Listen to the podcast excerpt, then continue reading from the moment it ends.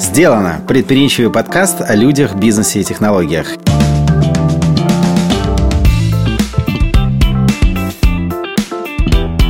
Я Гош Семенов, CEO компании PlusLip и ведущий первого сезона. Мы приглашаем предпринимателей и топовых специалистов из разных областей на открытый разговор об их опыте и взгляде на бизнес изнутри.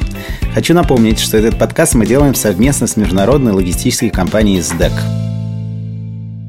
Сегодня мы поговорим со СДЭКом и строительным торговым домом «Петрович». Обе эти компании начали и ведут процесс продуктовой трансформации в переломный для рынка моменты. Сначала случилась пандемия, а затем и февральские события, которые кардинально поменяли состав игроков на рынке DIY, ритейла и логистики. Поговорим о том, зачем на фоне таких глобальных изменений вокруг компании запустили процесс изменения еще и в самом бизнесе, а также узнаем, чего они рассчитывают за счет этого добиться. Эти вопросы сегодня мы планируем обсудить с нашими гостями. Ольгой Изгибневой, директор директором по инновации СДЭК, и Игорем Заиченко, руководителем группы маркетинговых проектов СДТ Петрович. Здравствуйте, коллеги. Ну что, у нас, как в, в анекдоте, собрался продавец матрасов, э, строй, стройматериалов и логист обсудить э, инновации, да, и, и продукты. Очень забавно. Да. Ну, вот видите, это, мне кажется, это данность времени, и как бы классно то, что э, мы все думаем о инновациях, продуктах, и чуть-чуть вперед смотрим, и не зря мы с Игорем являемся чистым якомом, в общем, Игорь ритейлером еще, вот, а Оля, ты фактически фактически как бы нас являешься сервисной компанией, которая нам помогает таким кровеносным э, сосудом, который помогает нам достучаться и довести продукты до клиентов. Э, я помню, что когда мы фандрейзили, поднимали деньги, мы все время себя как бы показывали, наоборот, как мы говорили, на самом деле матрасы мы только наверху, а внизу мы IT-компания. Вот. И такие традиционные инвесторы, они, которые не очень понимали в целом, что такое Яком, они всегда очень удивлялись, они говорят, слушай, ну что ты там какие-то матрасы впариваешь или обои? Вот. Ты же просто продавец товаров для сна или, или обоев. На самом деле это не так. Вот расскажите мне, как было в вашем случае э, с компаниями, как вы пришли к продуктовой трансформации, почему э, эта тема стала актуальной и важная, и э, вообще как, вы видите себе актуальность и важность ее в будущем в целом для компании? Давайте по очереди. Оль. Я вот сейчас сижу и пытаюсь вспомнить, когда можно вот точку отсчета, вот мы начали продуктовую трансформацию поставить. И, наверное, мы начали задолго вот до того момента, когда стали появляться продукты, продукты, продукт-менеджеры, и это все стало похоже Product на продукт-менеджер. Продукт-оунеры у нас, кстати, были сначала, потом мы поняли, что все-таки надо говорить продукт-менеджер, ну как надо, мы так договорились, да, это же не высшая математика и даже не просто математика, а, нету устоявшихся терминов, все только формируется. Вот, но мы еще до ковида сделали некий трансформационный момент в компании, когда поняли такую сейчас кажущуюся очевидную вещь, что когда IT что-то делает, у этого что-то должен быть заказчик от бизнеса, который не просто говорит, сделайте мне вот это. Ах, вы еще не сделали? А который должен как-то быть погружен, отвечать за весь процесс, а не только айтишный, за вот эту вот связку техническую и клиентскую и рыночную. И первая наша попытка, она не очень у нас получилась, но мы ее как-то концептуально и не оформляли в продуктовую трансформацию. Мы скорее отреагировали на вопль наших айтишников, что давайте уже будет кто-то ответственный от бизнеса, да потому что так вообще невозможно. И у нас появились продукт-оунеры, они появились номинально. Случилось это, мне кажется, года три с половиной, четыре назад примерно тогда. И чуть-чуть стало лучше, но хотя бы стало понятно, с кого что спрашивать и откуда взялись какие-то требования, и надо ли их делать вообще. Э, на этом, наверное, плюсы закончились. И э, в моменте уже, когда э, началась пандемия, и для нас рынок стал ускоряться, да, то есть мы как раз оказались в ситуации, когда нужно было очень много всего доставлять, и нужно было делать это быстрее, лучше, чем обычно, без подготовки. А, при том, что, с одной стороны, все было хорошо, с другой стороны, стало понятно, что, конечно, инфраструктурно внутри это должно выглядеть иначе. Ну и плюс э, как-то мы все поучились, я там поначиталась, понаходилась э, по конференциям, и у меня сформировалось понимание, как это должно быть на маркетинговых продуктах, на сайте, на мобильном приложении, на каких-то коммерческих продуктах типа посылочка. Вот. И мы начали как-то потихоньку разворачивать вот эту ситуацию, что есть оунер, который не сильно-то, в общем, отвечает за продукт, и к нему может прийти топ-менеджер и сказать, так, мы сейчас будем делать это, и он говорит, ну хорошо, а потом говорит, ну мне там сказал директор по маркетингу, маркетингу или генеральный директор, я тут ни при чем. Ну и в какой-то момент все это собралось в понимание, что так быть не должно. Для эффективности нужен продукт, который реально отвечает за продукт, который такой мини-SEO, и который смотрит прежде всего на рост ебеды, берет на себя ответственность за то, чтобы все сложилось. Не там кто-то виноват, а он это делает. Не он заказчик, который говорит, так, сделайте мне это, а он а, объединяет всю команду и говорит, мы сейчас сделаем вот это, потому что это надо рынку, и мы хотим заработать столько. Ну, то есть этот процесс вот года три с половиной-четыре у нас занял. И мы еще в процессе, то есть мы не идеально в этом плане работаем. Как-то так, не получается сказать, вот тут мы начали, и там и через год мы стали ого-го, и сейчас мы такие прекрасные. Классно. Игорь, как у вас? Интересная история. Я не могу сказать, что у нас продуктовая трансформация, она звучит как некий такой лозунг, да. У нас, наверное, немножко раньше, чем, чем у вас. То есть это э, эмпирический процесс? Он такой, да. У нас э, вся эта история началась, ну, наверное, с года 2015 -го. Про продуктовую трансформацию мы вообще не говорили. Да, у нас э, была сформирована стратегия на долгие-долгие там, годы вперед. Да, одной из целей, которую мы ставили и ставим, это изменение культуры ремонта. Да, она такая большая, амбициозная, и э, культура ремонта – это же история про клиента, да, и про то, что он делает э, сейчас, где, какие у него есть проблемы и сложности, и развитие продуктового направления через то, что мы называем омниканальностью, через сервисы, которые мы клиенту даем к продуктам, это был такой достаточно естественный процесс. У нас начали появляться продукты, да, люди, которые смотрят в потребности клиента, которые выражаются в продукте, да, и вся эта история довольно давно началась но, как я уже сказал, мы ее такой продуктовой трансформацией не называем. Но для нас эта история, вот она существует довольно давно. А сейчас она уже выкристаллизовалась в достаточно понятные структуры, а, в достаточно понятные модели взаимодействия разных подразделений. То есть э, это уже некая идеология, которая начинает пронизывать компанию. Да? Мыслить продуктом, смотреть в клиента и взаимодействие с компанией гораздо шире. И это основная цель. Но э, здесь важно понимать, что мы всегда держим в фокусе стратегию, держим в фокусе э, наш основной бизнес. Это конечно, продажи стройматериалов, и все сервисы нацелены на то, чтобы развивать и приносить профит, добавлять именно в основной бизнес. Вот, наверное, вот так я бы это сформулировал. Такой естественный процесс, э, в котором э, мне тоже очень сложно назвать какую-то точку, вот, типа, вот здесь мы все стартанули и побежали, вот теперь у нас тут продукт-оунеры, продукт-менеджеры, продуктовые аналитики. Нет, это был достаточно естественный процесс, который сейчас продолжает формироваться. Мне кажется, это еще такая достаточно ранняя стадия. Я, э, знаете, что вас спрошу? Вот, Оль, мы с тобой прошлый раз общались с Андреем Сибрантом, и он достаточно остро отреагировал на мой вопрос о искусственном интеллекте. Он сказал, что нет вообще никакого искусственного интеллекта, что это все э, надуманная терминология, что это просто машин learning, э, который заново запаковали. Вот э, у меня вопрос, как вы считаете, потому что я помню, сейчас я вопросом, наверное, как бы вас подтолкну к ответу, я помню точно, когда у нас начали циркулировать слово продукт. Оно появилось тогда же примерно, наравне с тем, когда появилось слово scientist. Вот. А вот у меня почему-то как-то это приравнялось. Вот у меня вопрос, так ли это у вас, и не надуманы ли эти два термина data scientist и product, э, а это не те же аналитики и project менеджеры э, от разработчиков? Я э, люблю в своем маркетинговом бэкграунде наблюдать точки, в которых маркетологи придумывают что-нибудь новенькое, какую-нибудь новую там технологию, заворачивают, называют, продают, какое-то время она летит, потом, значит, про нее забывают, снова придумывают что-то новое. Вот и в этом плане, конечно, продуктовый подход, он а, немножко про это, да. То есть э, вот я в маркетинге 18-19 лет где-то проработала и запускала продукты тогда, когда про это еще не говорили э, в самом начале. И я не могу сказать, что я как-то по-другому это делала, чем я делаю, например, это сейчас. Ну да, там больше опыта появилось, но принцип-то такой же. Но теперь ты директор по инновациям. Ну да, я такой крен сделала в сторону. Но, с другой стороны, действительно, я могу сказать, что продуктово с точки зрения рынка, а, более массово, а, вот как Игорь говорит, на уровне идеологии компании, стало это появляться недавно. У меня как-то нету такого, что тогда же, когда я data scientist, но понятно, что там технологии и продукты появились вот как термины примерно, наверное, в одно время в таком массовом подходе, и Scientist, и там э, Go-to-Market, э, Research, вот эти вот все истории, они обрели какой-то другой Customer смысл. Development.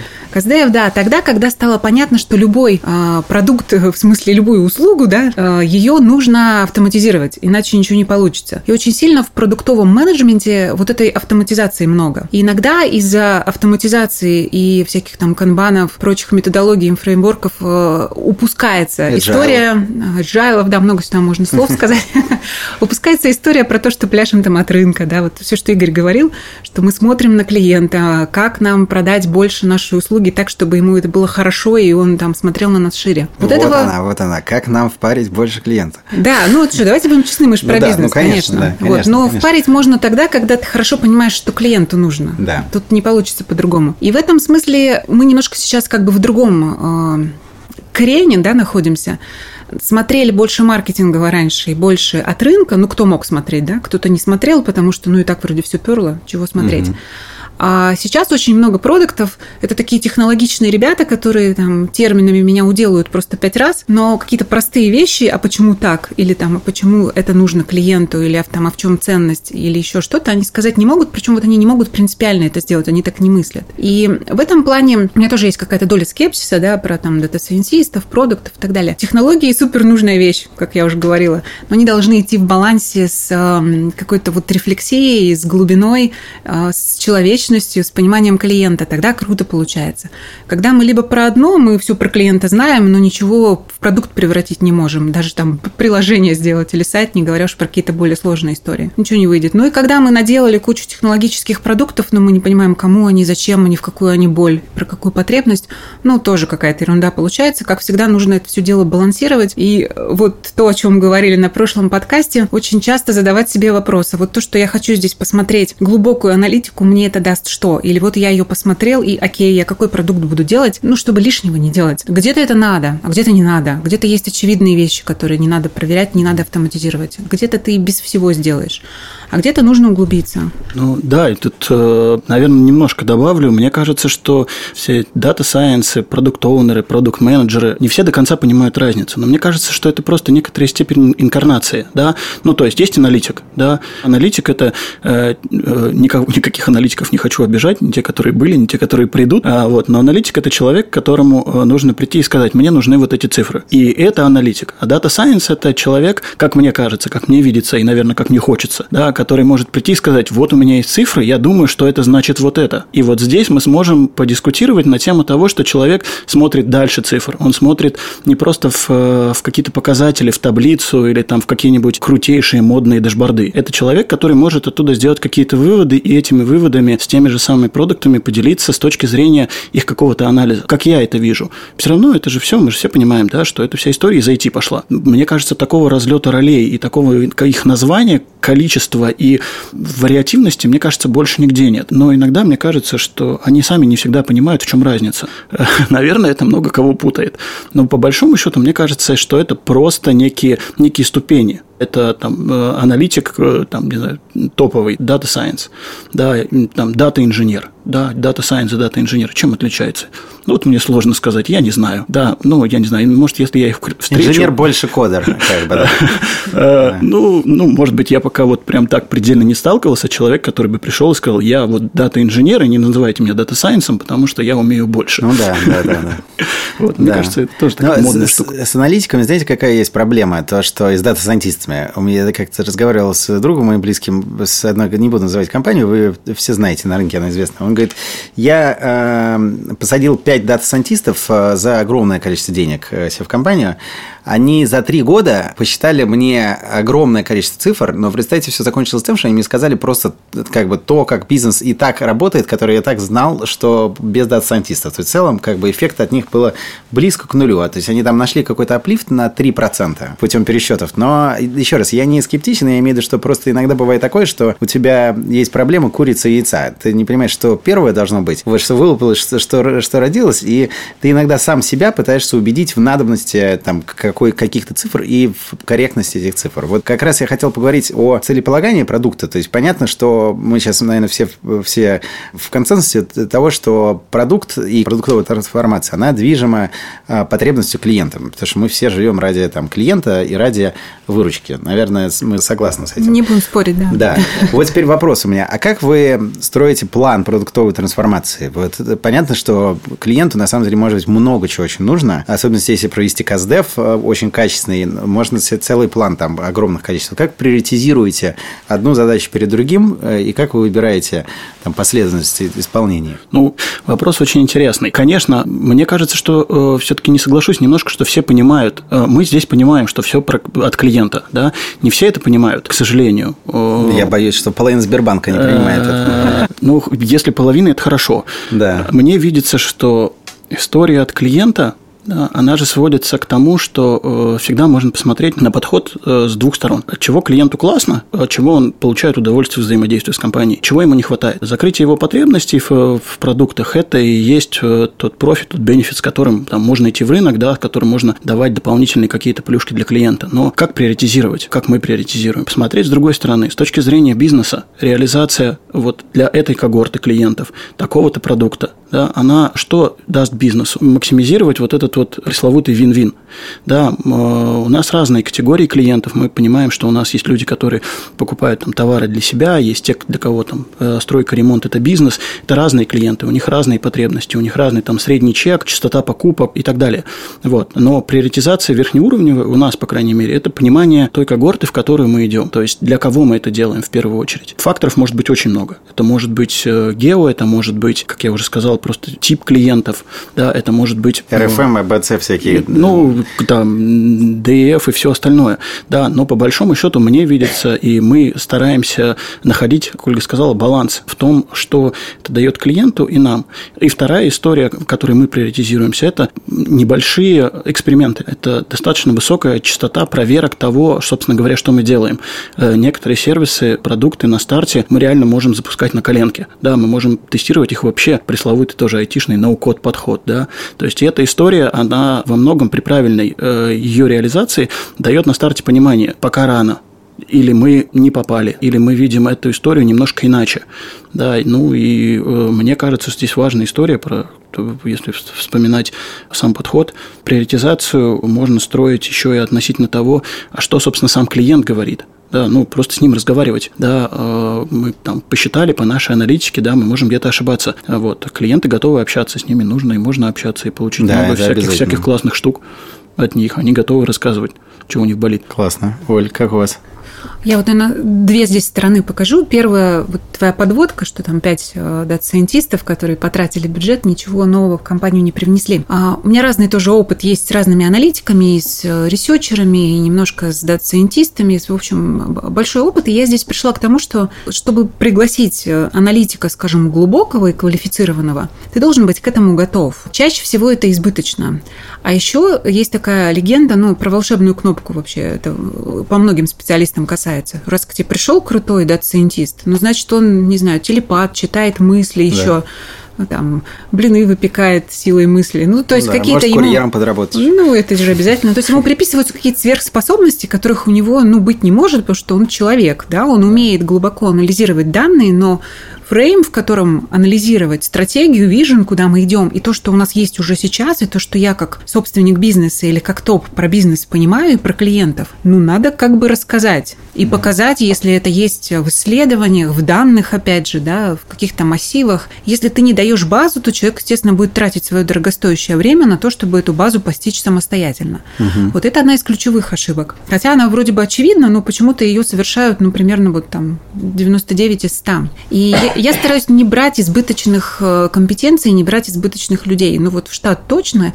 И вот когда точечно возникает момент, что вот здесь мне нужен специалист конкретный, там, не знаю, по финансовому анализу, по крипте, потому что у меня здесь конкретная очень задача. Вот под нее ты берешь человека, платишь ему за консультацию столько, сколько он стоит, получаешь то, что тебе нужно в тот момент, и ты можешь этим воспользоваться. И человек в эту точку, в это место тебе все дал. Ну и, и ты ему перед этим, естественно, задачу обозначил. А с клиентами, к сожалению или к счастью, работают похожим образом. Я периодически преподаю что-нибудь каздевное, у меня как-то так какие-нибудь воркшопы, мастер-классы, и я не сразу, но в какой-то момент начала очень много времени уделять тому, чтобы э, показывать, а что значит боль. Ну, то есть просто спросить у клиента, это же легко. Ну, что ты вот, Гоша, хочешь? Чего тебе не хватает? Это не вопрос. Ну, и ты мне что-нибудь что-нибудь скажешь. А вопрос КД, как жизнь твоя изменилась после использования сервиса? В том числе. Но здесь много вопросов, потому что а, суть-то какая? Тебя может много чего не устраивать. У тебя вообще может быть какое-то там свое видение, куча мнений по разным вопросам. Но не факт, что если я как-то попаду вот в эти твои мнения, ты мне деньги принесешь. Конечно. Вот это вообще две разные истории. И про то, как ты сейчас живешь и сколько ты денег тратишь, и как ты решаешь свои проблемы там другим способом, пока мы тебе какую-то услугу не предоставляем. Вот это инструмент и материал про твою реальную боль, за которую ты будешь готов платить потом мне, а пока платишь конкуренту. Но вот его не так просто вытащить чаще всего, потому что боль, она еще плохо осознается и плохо рефлексируется человеком. И надо так его поспрашивать и так вообще вниманием в него проникнуть, чтобы он сказал то, что он сам про себя не знал. И вот тут тонкости тоже начинаются. Как вопросы поставить? Как да? вопросы поставить, это даже, знаешь, не так важно. Как смотреть, да, через какой фокус, насколько ты можешь э, вот выгрузить все, что у тебя есть в голове, и полностью погрузиться в другого человека. Как ему при этом не продавать, как его при этом не оценивать и не думать, что дурак вообще такой, как ты вообще такое можешь делать. Причем чаще всего мы все, ну и вот будучи интервьюерами, же делаем это бессознательно. Угу. То есть, по сути, нужно стать немножко другим человеком, более таким глубоким и внимательным к себе прежде всего. Потом к другим по-другому не получится. Для того, чтобы вытаскивать вот не первый слой ассоциаций, который все конкуренты вытащат и побегут туда, да и бегут уже, скорее всего, а как-то вот поглубже и поточнее, чтобы вот прям в точечку.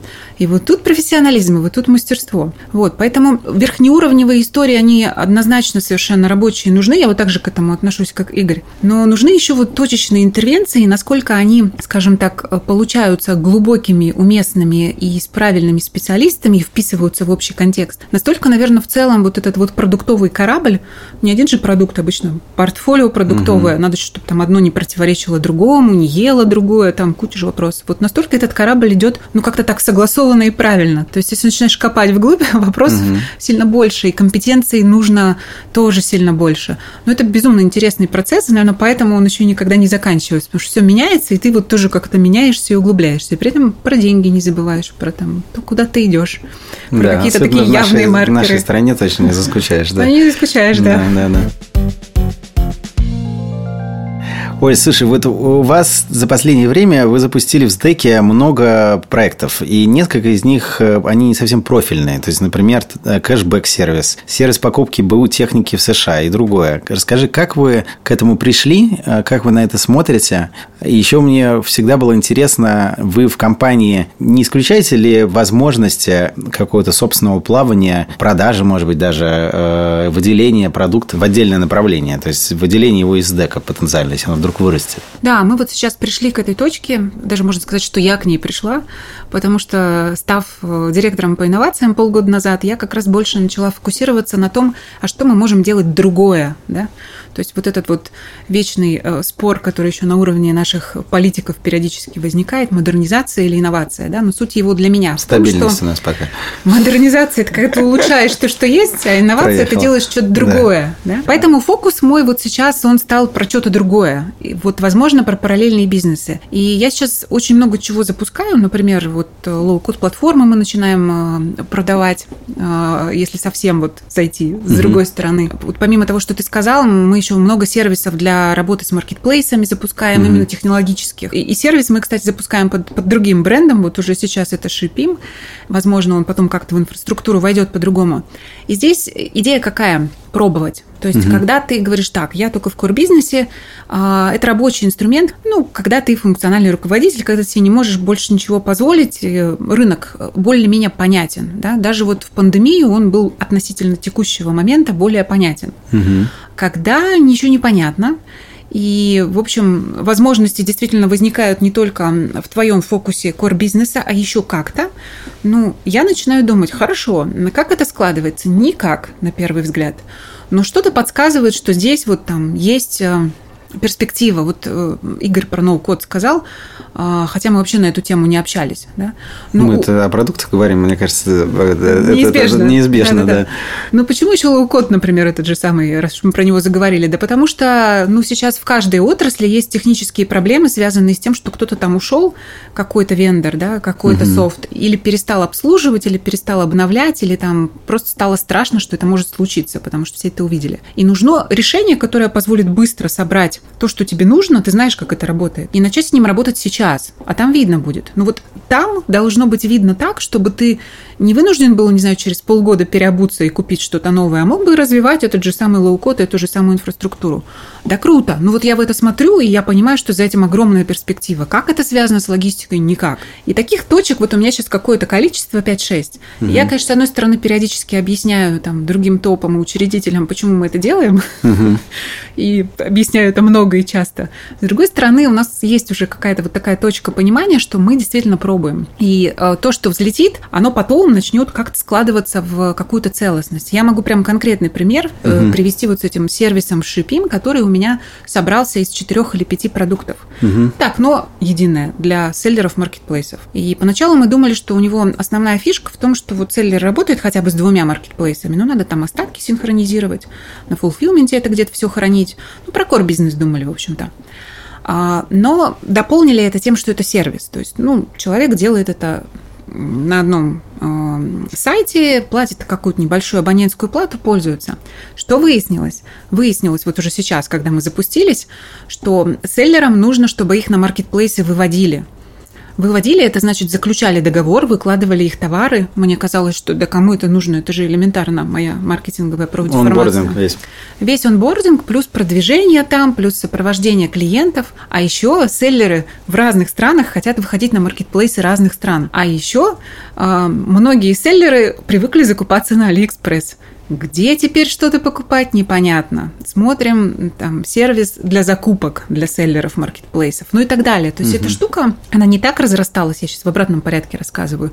Сначала были какие-то конкретные идеи, потом они стали собираться. Ну, угу. то есть что-то не собралось еще, может, никогда не соберется. И там я это выкину, или мы куда-то в другое место это встроим.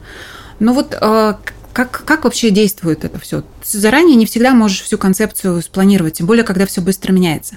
Но когда ты все время что-то пробуешь, вот у тебя рука на пульсе, и ты видишь, что вот тут, вот тут, а как это здесь можно попробовать, а здесь, то потом начинают соединяться какие-то куски экосистемы. А если они не соединяются, то начинает в голову приходить какой-то другой продукт, какое-то следующее поколение, следующий уровень, который бы ну никогда бы в голову не пришел на ровном месте. Угу. Вот, поэтому иногда это кажется, что это ты идешь по широкой площади, это действительно так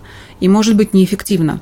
Но вот такой ритмичный процесс, он в какой-то момент вот выстреливает и получается. По наитию двигаешься. Оп, оп, да. Ну, я, конечно, ресерчу, я не то, что по наитию двигаюсь. Ну, я шучу, да. Но наития здесь много. Да, да. Слушай, правда. а у вас большая доля как бы независимости внутри компании, вот у твоего направления? Да, да. Вы большая. не попадаете под общую культуру, под общих финдиров, бухгалтеров, юристов, вот этих людей, которые под каток могут все твои инновации сразу же закатать с традиционными ценностями? Ну, у нас возникают, конечно, вопросы, в частности, там, с перечисленными людьми, но у нас э, сейчас очень хорошая топовая команда, то есть это бизнесовый финдир, это бизнесовый IT-директор, который сам инициатор продуктовой трансформации, то есть не нужно э, рассказывать, зачем это. И, конечно, вопросы решаются легче, чем вот я помню, я в СДЭКе 6 лет, чем я делала там это 3-4 года назад какие-то подобные вещи, будучи в маркетинге. И все понимают, что к стартапам подход немножко другой, что нужно пробовать на коленке, нужно игнорировать какие-то риски, э, нужно не предъявлять каких-то требований или там жесткого планирования. В общем, дать возможность попробовать.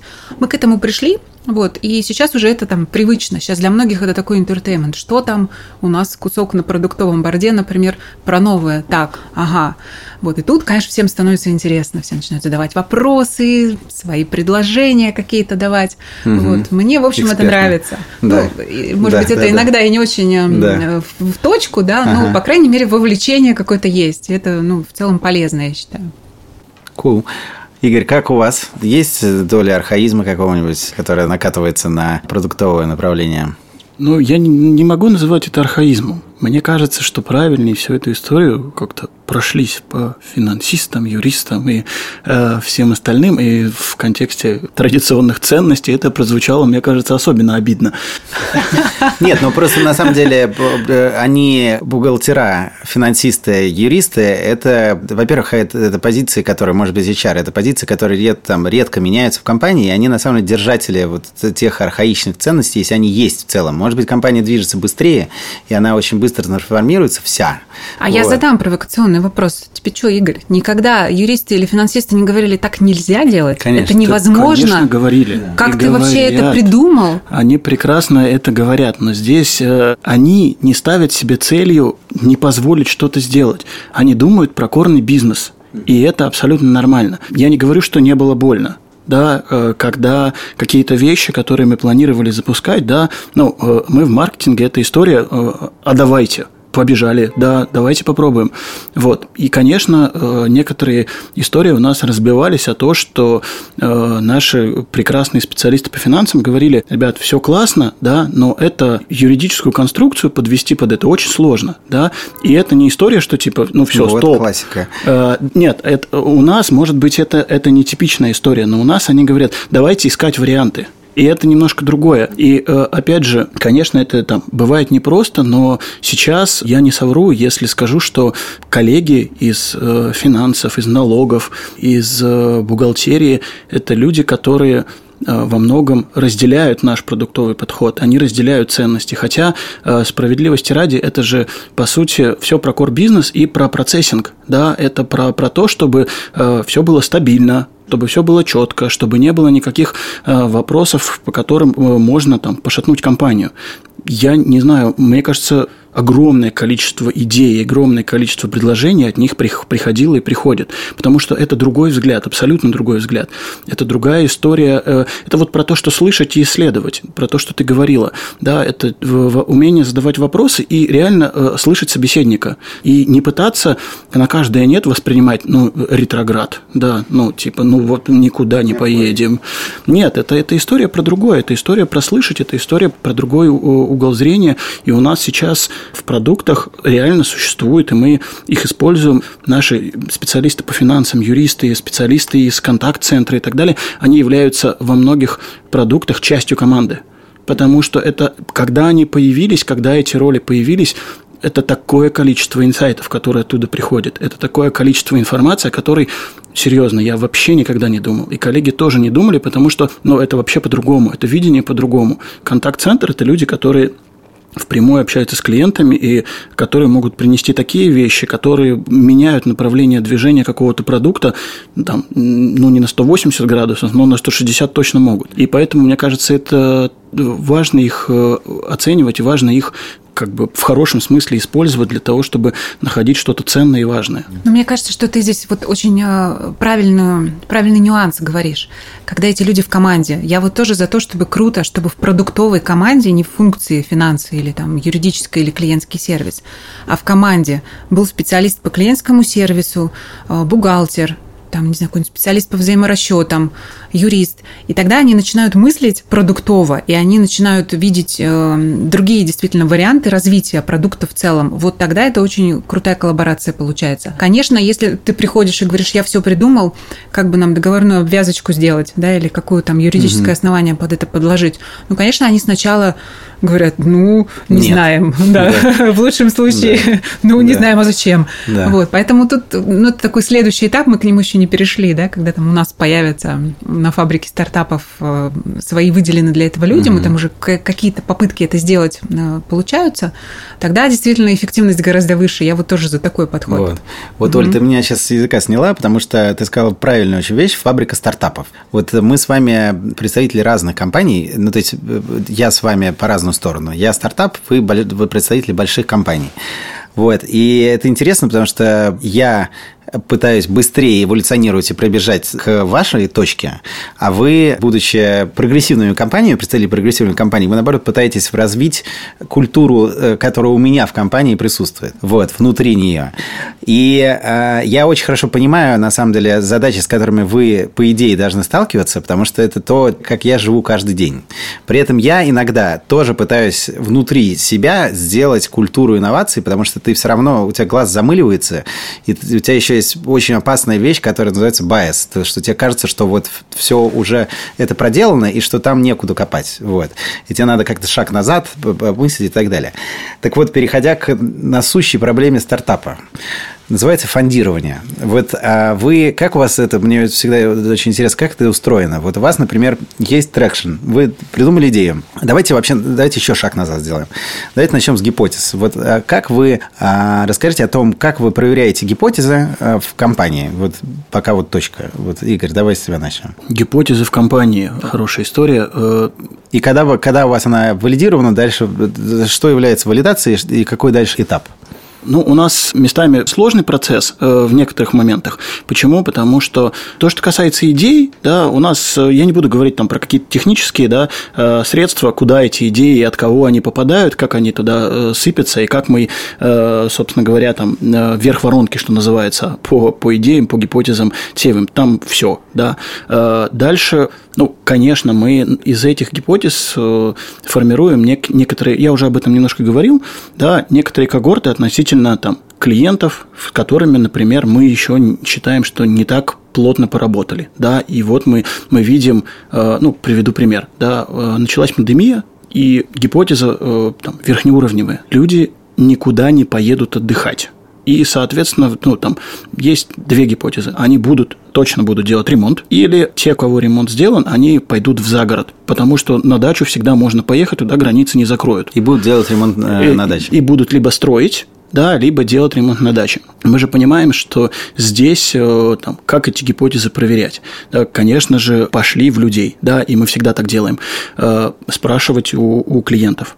Да, э, благо задавать вопросы мы научились, как я считаю. Наверное, есть вопросы, и они никогда не закончатся с тем, кто спрашивал, тот, кто интерпретирует. Угу. Да, это, от этого никогда не уйти, всегда есть э, этот флер. Но по большому счету поговорили с, с клиентами, с пользователями, да, с потенциальными клиентами, пошли в цифры в цифры, которые вот без людей. Там, смотреть категории там, SKU, которые э, мы продавали, продаем для загорода. Как эти категории меняются с точки зрения продаж, что было в прошлом, позапрошлом году, что появилось новое, какие там новые технологии, что происходит с рынком. Э, ввод земельных участков в продажу, он поменялся или не поменялся, угу. да? Нам вообще имеет смысл дальше двигаться в эту угу. историю. Угу. Ну и вот мы понимаем, что вот он как бы рынок был, но вот он здесь кратно растет буквально за полгода, да? Угу. Мы, мы поняли это в, в начале пандемии, да, и вот только сейчас появляется как-то э, э, загородная ипотека, да? Но угу. это вот, к слову, там про то, про некоторые компании, которые мы говорили ранее, да? Угу. Вот. И тогда э, эта вся история обрастает уже некой приоритизацией. Есть клиенты под это, рынок до определенной степени готов. Дальше уже гипотезы верхнеуровневые разбиваются на какие-то более мелкие, чтобы мы могли, например, определить, а что мы можем в MVP сделать, что мы можем сделать такое быстрое, для того, чтобы на кончиках пальцев этот рынок пощупать. Угу. Да? И здесь же, опять же, возникает классная история, которую э, вот экосистема и продукты, э, продуктовый подход дает.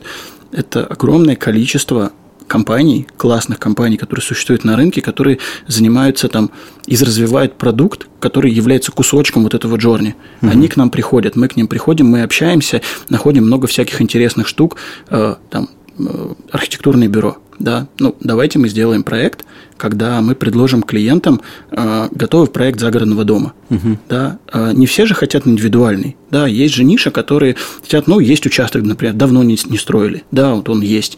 Да, и мы по цифрам это видим. Есть те, кто готовы сделать э, проект готовый, они классные. Все, ну давайте эту гипотезу потестируем. Ну давайте. Да, здесь все, все очень просто. Там достаточно быстрый лендинг, достаточно понятная упаковка всей этой истории э, классные юристы-финансисты, которые говорят, ребят, погнали, сейчас мы все сделаем нормально. Сколько у вас занимает э, процесс, э, вот давай э, по шагам? По шагам. Сколько лендинг вы поднимаете? За, за сколько лендинг поднимаете? Рекордный, ну, полдня. Полдня. Ну, мож, можем за полдня, если вот прям. Ну ладно, это если, если уже э, мы все понимаем, прям все понимаем, что должно быть, да. Угу. Ну, полдня день можем делать. Угу. Ну, конечно же, там на старте это было примерно так. Сейчас немножко другой подход. Это может быть там пару-тройку дней, угу. да, когда мы можем выйти с каким-то продуктом на рынок. Ну, и благо есть наш прекрасный Петрович Ру, да, угу. с трафиком, с прекрасным трафиком, угу. да, и э, с аудиторией, на которой мы можем это проверять и тестировать. Ну, а дальше, э, что сейчас поменялось, да, наверное, в этой истории интереснее говорить.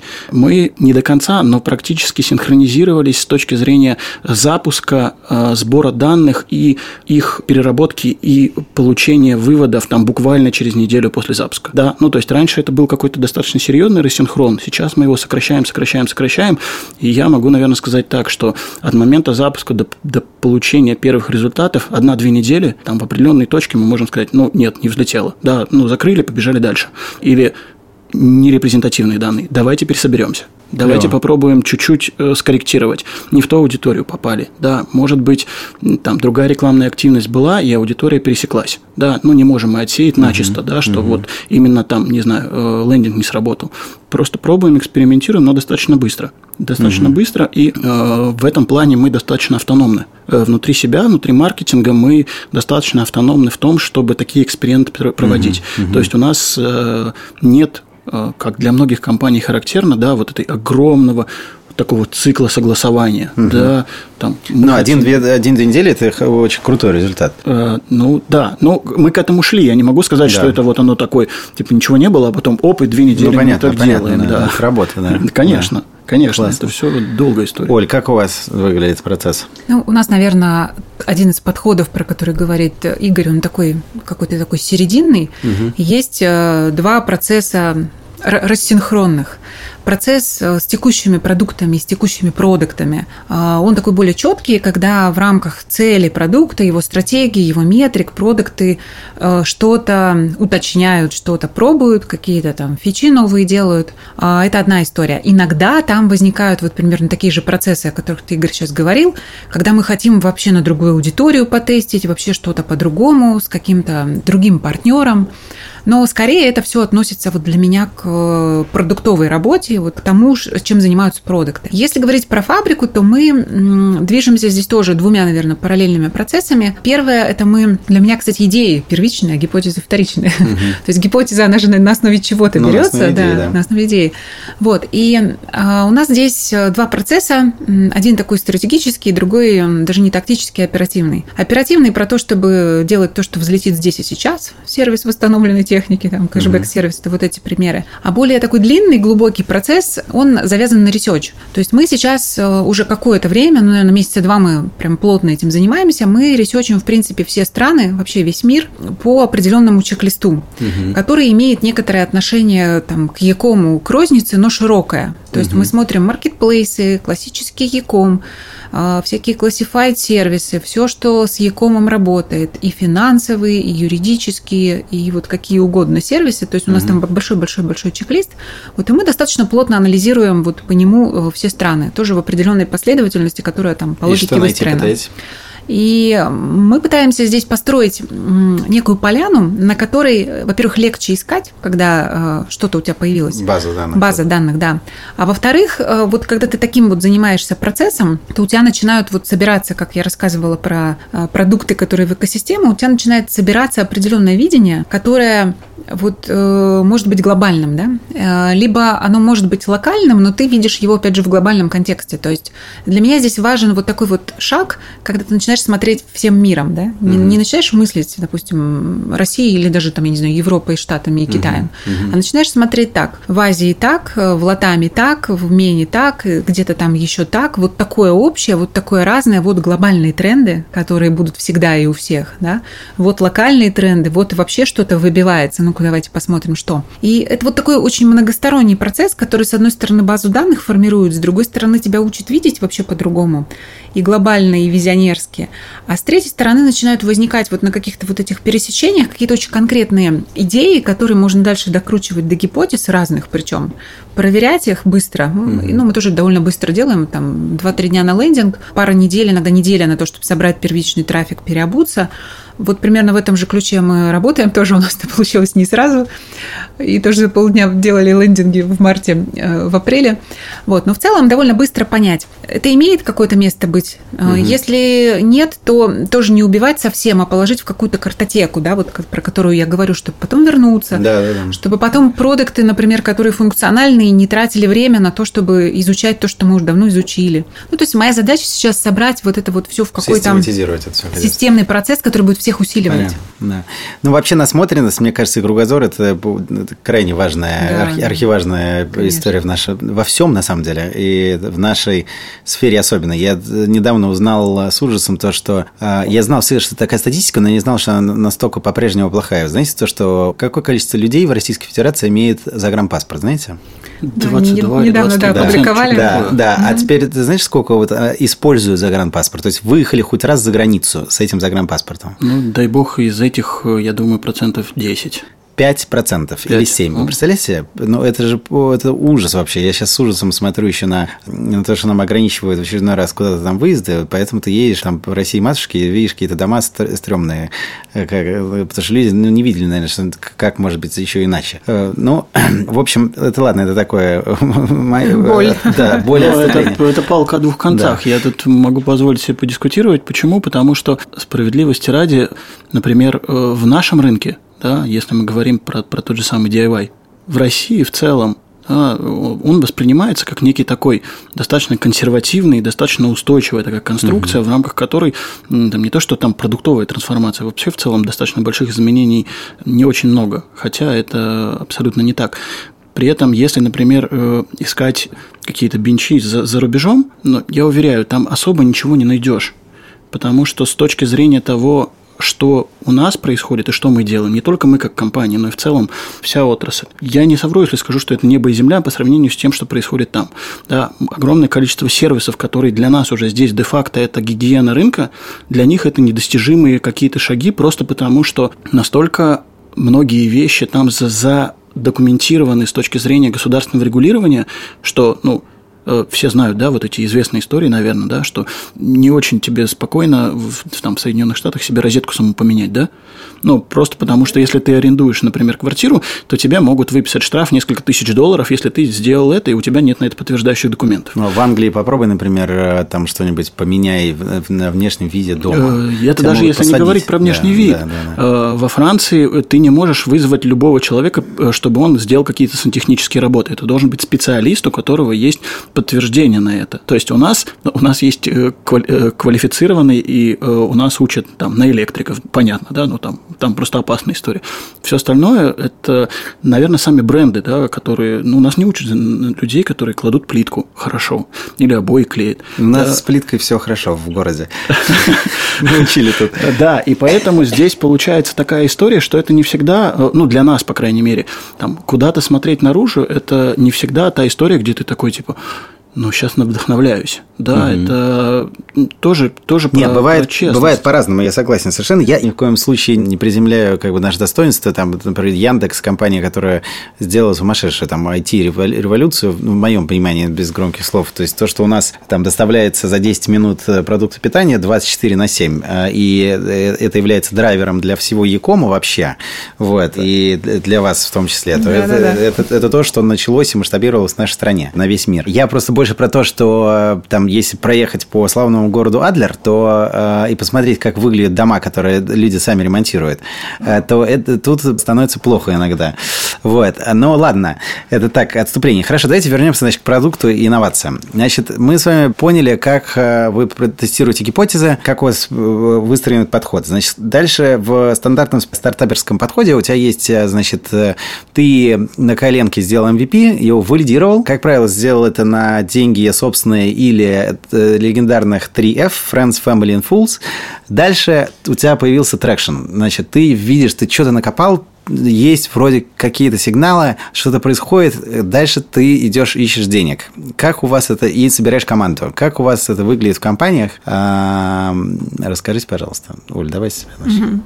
Ну да, когда с MVP все получилось, стало понятно, что клиенты есть, а, иногда сразу понятно, что вот он product market fit, и ничего не надо искать. Это вот как с э, сервисом для маркетплейсов. Угу. И даже несколько этих фитов они видны, то здесь э, все, конечно, просто, да, потому что можно спрогнозировать э, выручку, можно спрогнозировать ебеду. Здесь э, быстро находится продукт, вот он уже есть на этот продукт, как раз вот он неделю назад вышел, вот, и он уже формирует PNL другой, да, не на MVP, а угу. на развитие продукта, цели, метрики, вот это все, команду, вот, и здесь побежали. Если не все так однозначно, то есть вроде бы есть, но вот до конца непонятно, нужно еще поискать угу. и покопать, мы не передаем, по крайней мере, пока продукт функциональному продукту, мы его оставляем на фабрике, угу. а у нас есть э, ну, такие вот комиты раз в три месяца, да, продуктовый борт называется. Угу. Он у всех продуктов, каждый угу. продукт раз в три месяца идет на борт и показывает, что он планировал, сколько он взял денег. Это он ему перед дали. общим бордом отчитывается? Да, угу. да. Ну, это борт состоит из топов. То же самое происходит с продуктами нашими стартаперскими. Угу. Мы тоже с ними выходим, тоже там от идеи до MVP и дальше уже до выпуска функциональной, скажем так, развития. Вот здесь у нас задачи, которые вот мы как раз примерно на квартал себе ставим, это вот найти продукт market fit, что означает найти точку кратного роста вот этого вот там небольшого угу. количества клиентов, выручки и беды, которая сейчас угу. есть. Да? И это тоже вопрос экспериментов. Угу. Ну, уже, конечно, других. То есть это не эксперименты там на уровне идей, которых мы откуда-то взяли, это больше вот то, про что, Игорь, ты рассказываешь, да, когда мы смотрим, какие кластеры, там, какие клиенты, что продается, угу. что нет, с кем партнеримся, какие вот эти точки. Но э, иногда бывает и не так. То есть в целом по-разному. Но вот, по сути, наша задача примерно в следующий квартал после того, как мы выпустили MVP, если не все однозначно, а, найти продукт market fit или хорошо в нем продвинуться, угу. продать это какому-то количеству клиентов, а, вывести в точку точку, когда PNL хороший, и беда всех устраивает, она идет в контексте общем по компании. И вот тогда уже передать э, стартап продукту. И мы еще продолжаем менторить стартап. Угу. Ну, у нас еще пока вот такой прям сложившейся практики нет, мы недавно в таком формате работаем. Для того, чтобы он не терял вот эту вот точку роста. Угу. То есть задача, по сути, фабрики постоянно э, челленджить и постоянно какие-то групп-хакинговые инструменты предлагать, чтобы вот рост шел вот так, вот так, вот так. Ни в коем случае угу. там не устаканиваться в каких-то понятных э, цифрах, да, и не, не расслабляться, смотреть, а как можно сделать масштабнее и вот так, такого, как другого типа продукта. Угу. Хорошо, а если, допустим, э, две ситуации есть. У продукта ебеды пока нет, но она там э, на масштабе появится. Это классическая ситуация. Или другая ситуация. Ебеда есть, надо просто подбросить еще бензина в продукт, чтобы он полетел. В обоих случаях требуется фондирование. Вот у вас как с этим выглядит? И кто ответственный за бюджет? Да, у нас продуктовый борт принимает такие решения. Угу. Это коллегиальное решение, но право вето есть у генерального директора. Угу. То есть он может, там, если все большинством голосов приняли, это все топы, он может сказать нет, там, на доработку. Не идем. Да, не идем.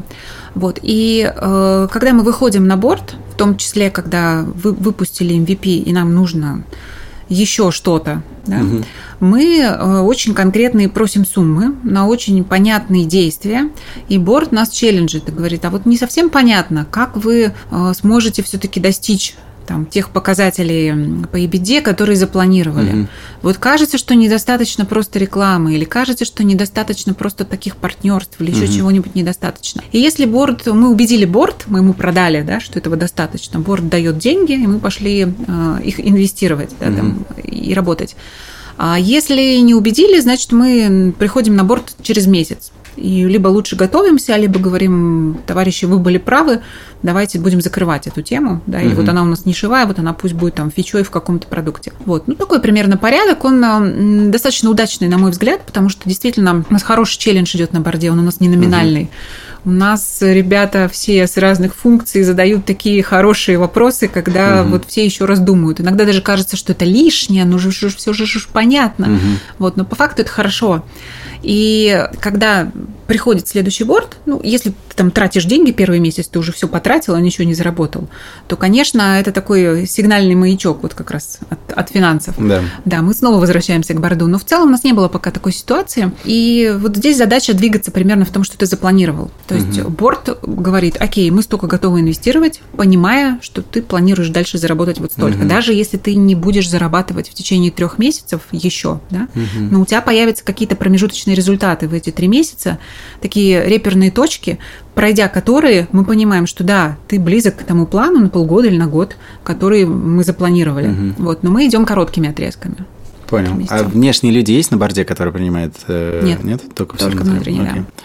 Как у вас устроен Игорь? Да, примерно так же. Ну, за исключением того, что э, там, фабрики стартапов у нас нет, да, это история про то, что у нас есть э, там, определенные процедуры, так скажем, да, в рамках которых и бюджеты на эксперименты. Есть э, запущенные продукты, есть продукты, которые работают, которые там из стадии MVP выходят, да, мы понимаем, что э, для себя считать его уже там э, MVP или там продуктом, в котором мы там совсем-совсем на старте, неправильно, мы понимаем, что там есть деньги, все, он угу. уже выходит в формат полноценного э, сервиса с участием операционной деятельности компании, да, с участием большого количества там, операционных специалистов и обрастает кучей NPS, CSAT, CDSAT и всем остальным, да, когда мы понимаем, что можно и нужно мерить клиента уже там, в, в каких-то таких классических метриках. Да. Здесь понятная история, там, классическое бюджетирование. Я думаю, что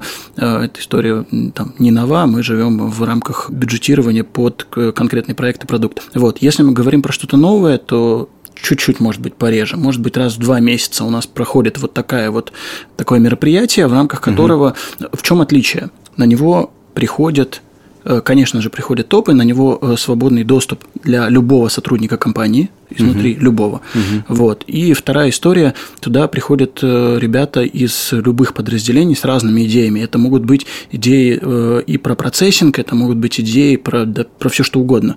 Вот. И там, наверное, там две цели. Да? Ну, по сути, питчинг, да, угу. ну, то есть у нас принято так. Мы приходим с тотал подготовкой да, угу. то есть мы хотим вот это, мы там у нас есть бюджетные эксперименты, мы поэкспериментировали, считаем, что эта история взлетит, нам нужен вот такой бюджет, угу. да, и мы хотим вот с такими результатами прийти там через два месяца или через четыре или через шесть, да, окей, вот. Ну и вторая история пошарить responsibility, да, поделиться друг с другом какими-то такими штуками, которые, в которых может возникнуть так, вот, вот угу. это то, что мне надо. Ребята вообще там в логистике эту штуку придумали, и нам вот прям с ними нужно там слиться в экстазе, в любви, и мы получим какую-то просто бомбу. Да, вот надо, надо идти. Угу. И вот, ну, э, это вот вторая история, которую мы оттуда, по сути, там черпаем.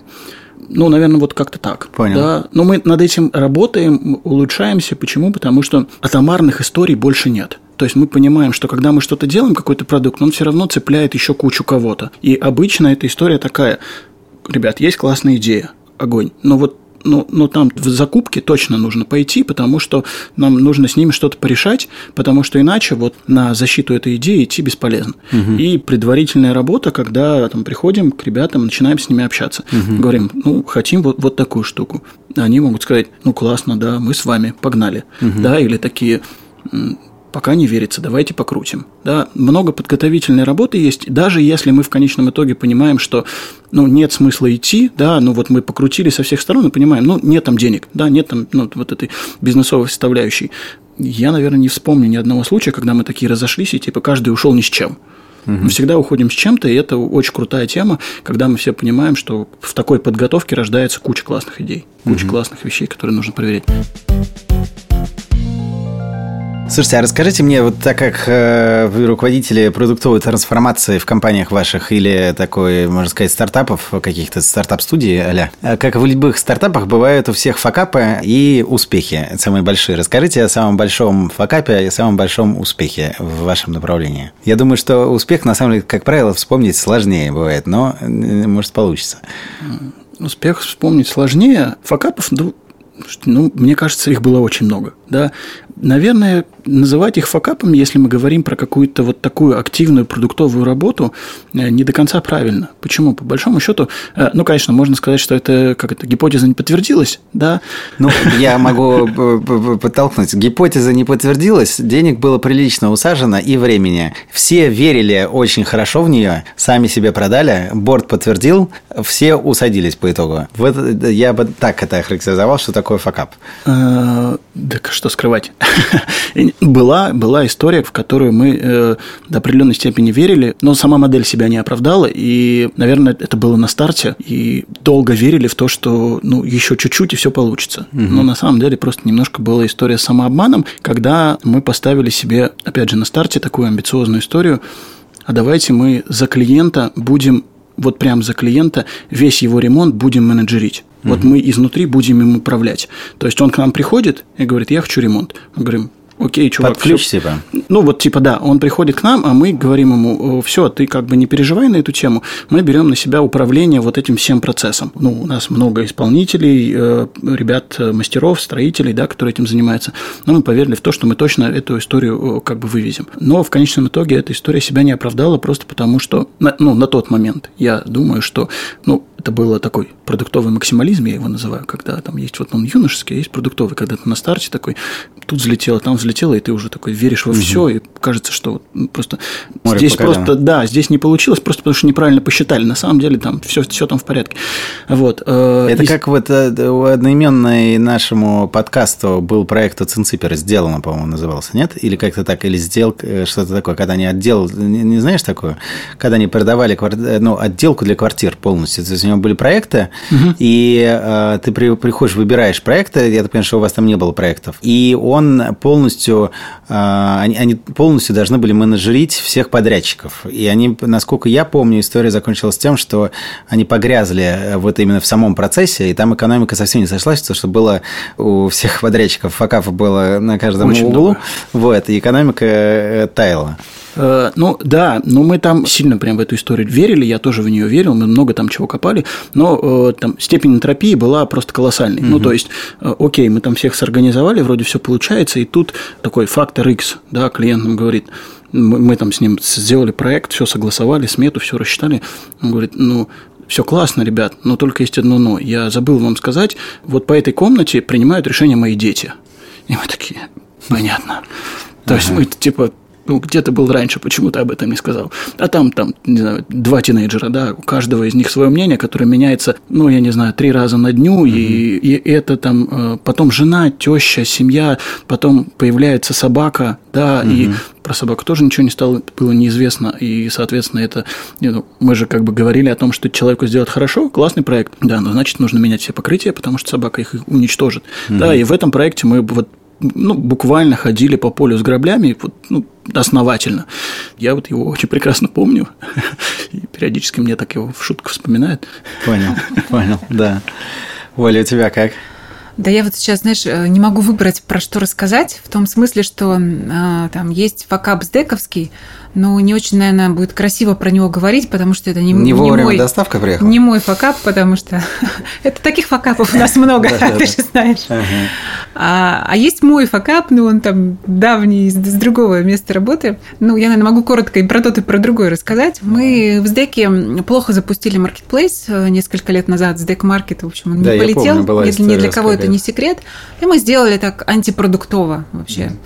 То есть мы как-то так ну вот marketplace, все marketplace, и мы тоже marketplace. И там было типа, не помню уже точного слогана, ну что-то типа все для всех. Угу. Вот. Ну, то есть, вот все как не надо было сделать, было сделано. Угу. И, в принципе, руководитель проекта считал, что самое главное это сделать сам сайт, да, угу. а все остальное это должны как-то все остальные подсуетиться для того, чтобы туда пошли, пошел трафик и там что-то еще было. Вот. И тут скорее была управленческая ошибка, не продуктовая, потому что ну, было понятно, что так делать не надо довольно много кому. Угу. Вот, но как-то не, не, не, не докрутили, не, не, не доотстояли а, позицию перед учредителями, и получилось то, что получилось. Вот, тут прям по классике. Ну, денег потратили много. А у меня лично был, можно сказать, на старте моей карьеры я запускала продукт, когда еще не было вообще продукт менеджмент это было лет там сколько, 17 назад. Это был комплекс для промывания носа Dolphin. Это мой продукт, я вот его прямо с нуля делала и запускала. И да, я... Хороший продукт. Да, классный, правда. Его классный. потом повторили да. все фарм крупные ага. компании. А, и был момент до того, как вот все это получилось, и взрывной рост пошел. А, я решила, что надо деньги, их было немного угу. потратить на рекламные ролики. Но мне угу. была понятна эта позиция, я в рекламном агентстве до этого работала в хорошем, результаты были хорошие. Угу. И мы сделали ролик, а там сложность была в том, что продукт принципиально другой, ниша другая. То угу. есть вот ты не, за, не закапываешь в нос, а промываешь. Угу. И смысл, что вот в, в одну ноздрю втекает, из другой вытекает, и вот очищает э, от да. бактерий, вот от этого всего. Эффект немножко другой. Но это, это никто не мыл нос тогда угу. вообще, вот, кроме Ку- йогов. А как же кукушка у Лоры? Да, и гайморитчиков, да, в которых да, да. кукушка да. прописана, и все. А хотелось же на массовую аудиторию. Да.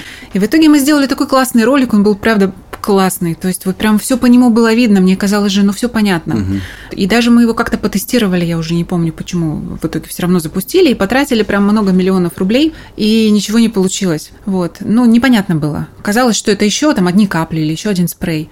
И вот это была очень дорогая моя ошибка. Угу. Я ее потом исправила э, тем, что мы выходили на программы типа Малахов плюс, угу. и там очень подробно в сюжетах рассказывали, как это работает. И вот э, там фактор успеха был такой рекламный. Угу. Но с точки зрения, наверное, факапа как много я потратила. В общем, это я прямо все это говорила, что угу. да, надо так. Вот, вот прям даже вот нельзя ни на кого, э, ни с кем ответственность разделить на эту тему. Вот, наверное, самый большой мой факап. Да, у меня была схожая, на самом деле, ситуация. Э, мы когда запускались, мы привлекли денег, и нам надо быстрее-быстрее бежать. И мы смотрели на то, потому что у нас копикат модель, мы копируем как бы то, что там уже летит, работает на Западе. И мы под копирку пытались все скопировать и адаптировать. А там на Западе очень хорошо у них работают э, мультяшные ролики. Ролики сделаны в виде мультипликации. Я, честно говоря, в России потом попытался, мне было интересно найти хоть один кейс работающего мультипликационного ролика, но это тогда я не знал. Тогда мы потратили что-то типа 5000 долларов, я там всех торопил, чтобы быстрее все запустилось. Все, надежда, мы запускаем, тратим кучу, еще бюджета прилично туда залили. Никакого вообще эффекта у нас не заходит мультипликационный ролик. Но таких, э, на самом деле, э, много историй, я думаю, у всех. Классно. Ну что, закругляемся. Последний вопрос. Э, как определить, что продуктовая трансформация закончилась? Вообще она может закончиться, или это вот как э, она длиной в жизнь? Как ремонт, нет. Да, да, да. Как, как, как стройка, она может закончиться вообще? Ну, мне кажется, что, э, что нет. Во-первых, э, это, это должно как-то достаточно четко отрезвлять, когда ты встаешь на этот путь, да, ты идешь по этому пути, у него и хорошо, как это, все продуктовые гуру, да, как они говорят, да, если, если продукт закончился, да, ну, значит, все закончилось, да, все, в нем больше нет ничего интересного, да, продукт завершился, он завершается только в одном случае, когда он закрывается. Да, продуктовая трансформация, особенно если мы говорим про крупные компании, да, я говорю про, про свою компанию, компанию Петрович, мы вообще, наверное, на старте, да, мы можем говорить, что, что мы на старте. И в этом процессе, по-хорошему, э, огромное количество итераций и большое количество, ну, для меня, да, это вовлечение людей, которые в этом всем участвуют. Да, Ольга говорила про то, что следующая итерация – это когда э, разные специалисты с разными компетенциями будут являться частью вот некой продуктовой команды. Да? Это такой достаточно сложный, важный этап. Да, мы сейчас, э, я, я, я называю эту стадию, это увлечение и вовлечение коллег. Да? То есть э, стадию там, непонимания и некоторого отторжения мы прошли, Угу. Вот. Сейчас принятие пошло. Принятие, да, интерес либо явный, либо скрытый, угу. желание участвовать, и мне кажется, что даже эти стадии, они до определенной степени условны. Да, это непрерывный процесс, это процесс, э, ну, такой же непрерывный, как э, клиенты, которые тоже меняются, да, и у них меняются предпочтения, у них появляются новые какие-то там желания, интересы, ну, плюс как говорил в, в начале, да, у нас все настолько быстро меняется, да, у нас там начинает нашего государства факторов подкидывает, которых ты хочешь не хочешь реагируешь на них в любом случае, да, угу. а, а, а на них реагировать продуктово как-то легче. Да. Вот, наверное, так. Оль, у вас? Ну, у меня схожие представления и понимания. Я, наверное, добавлю, что вообще для меня продуктовый подход – это философия, определенное мировоззрение. Когда ты, во-первых, всегда открыт новому, то есть у тебя нет каких-то жестких стереотипов, которые не изменятся никогда. Ты готов посмотреть всегда на ситуацию под другим углом, и ты так живешь. То есть ты не только так работаешь. Здесь невозможно разделить жизнь и работу. А с другой стороны, ты все время делаешь вот это упражнение, когда тебе не очень комфортно, потому что когда ты идешь в новое, тебе всегда не очень комфортно. Психика реагирует всегда определенным образом. И вот это вот состояние неопределенности, оно вот на стыке вот этой вот тревоги, когда совсем непонятно что, и э, естественного стремления к развитию, которое в человеке заложено.